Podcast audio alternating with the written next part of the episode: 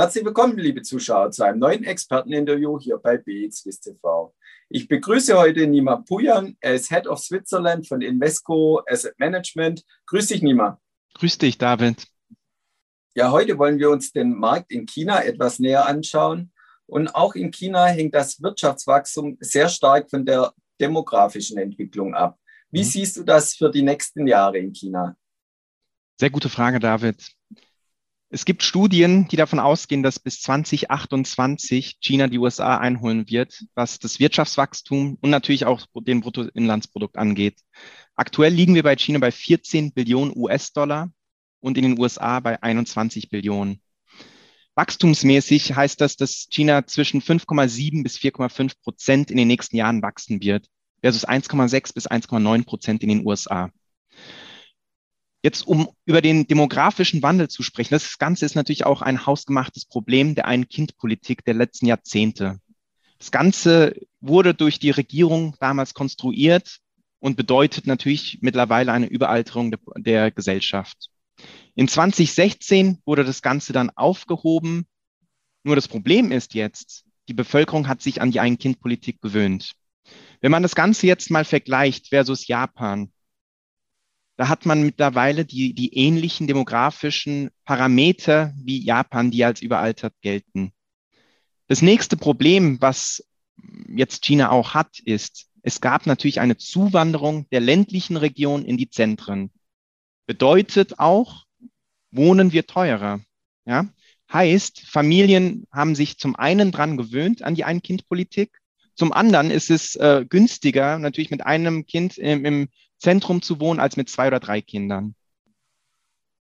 Wie kann man das lösen? Da hat natürlich die Regierung in China auch einige Ideen gehabt mit dem Fünfjahresplan, was in Technologie und Innovation investiert. Robotik, Automatisierung sind natürlich Themen, die relativ wichtig sind.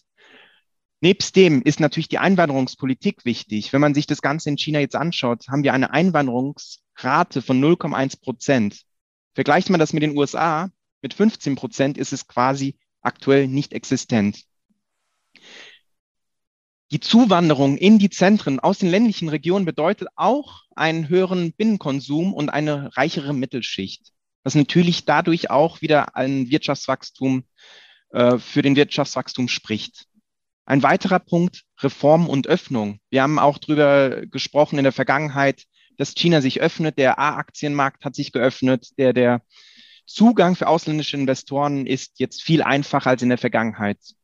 All diese Punkte, größere Mittelschicht, höherer Binnenkonsum, technologische Fortschritte, wenn wir uns allein den chinesischen technologischen Bereich anschauen mit Alibaba, Baidu, Xiaomo, Tencent, Bereich führend sind. Und was viele auch nicht wissen, China hat mittlerweile die meisten Patente weltweit. Bedeutet, China ist nicht mehr die Werkbank, sondern auch eine führende technologische äh, Wirtschaftskraft.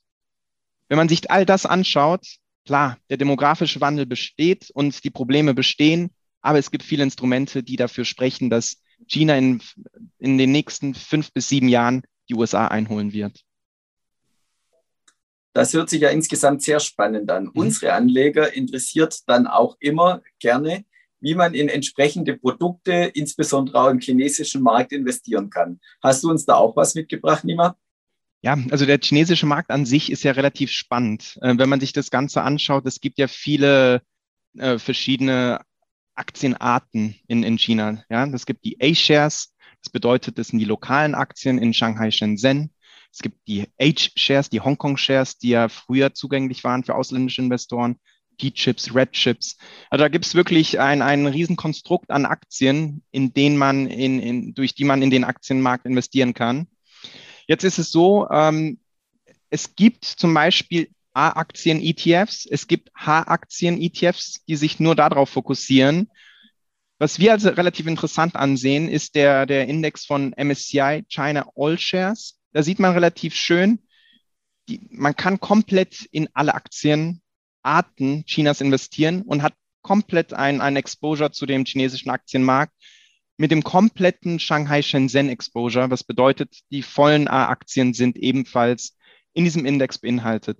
Wenn wir uns das Ganze jetzt in der Tabelle auch anschauen, MSCI China All Shares versus MSCI China, das ist ja relativ häufig auch in den Portfolios der Anleger und dann auch MSCI China A Shares. Da sieht man relativ schön in dem klassischen MSCI China, da sind auch A-Aktien drin, also die Shanghai Shenzhen Aktien, die Onshore-Aktien, aber eben nur mit 13 Prozent. Wenn man sich jetzt die MSCI China, den MSCI China All Shares Index anschaut, da sind eben 44 Prozent A-Shares drin. Und das ist relativ wichtig auch, weil dort durch diesen Index bekommt man Exposure zum, zum lokalen Aktienmarkt. Und nebst dem breiten MSCI China All Shares gibt es noch eine neue Möglichkeit in China oder China zu investieren. Das ist der MSCI China All Shares Technology. Hier wiederum, natürlich hat man die Hongkong Shares drin und die A-Shares und man kann in, in die Alibabas, Tencents, Baidus dieser Welt investieren. Wichtig ist, China ist natürlich ähm, einer der innovativsten Länder mittlerweile. Also man kann von, von der Werkbank der, der Welt mittlerweile weggehen auf ein Innovationstreiber und Technologieland.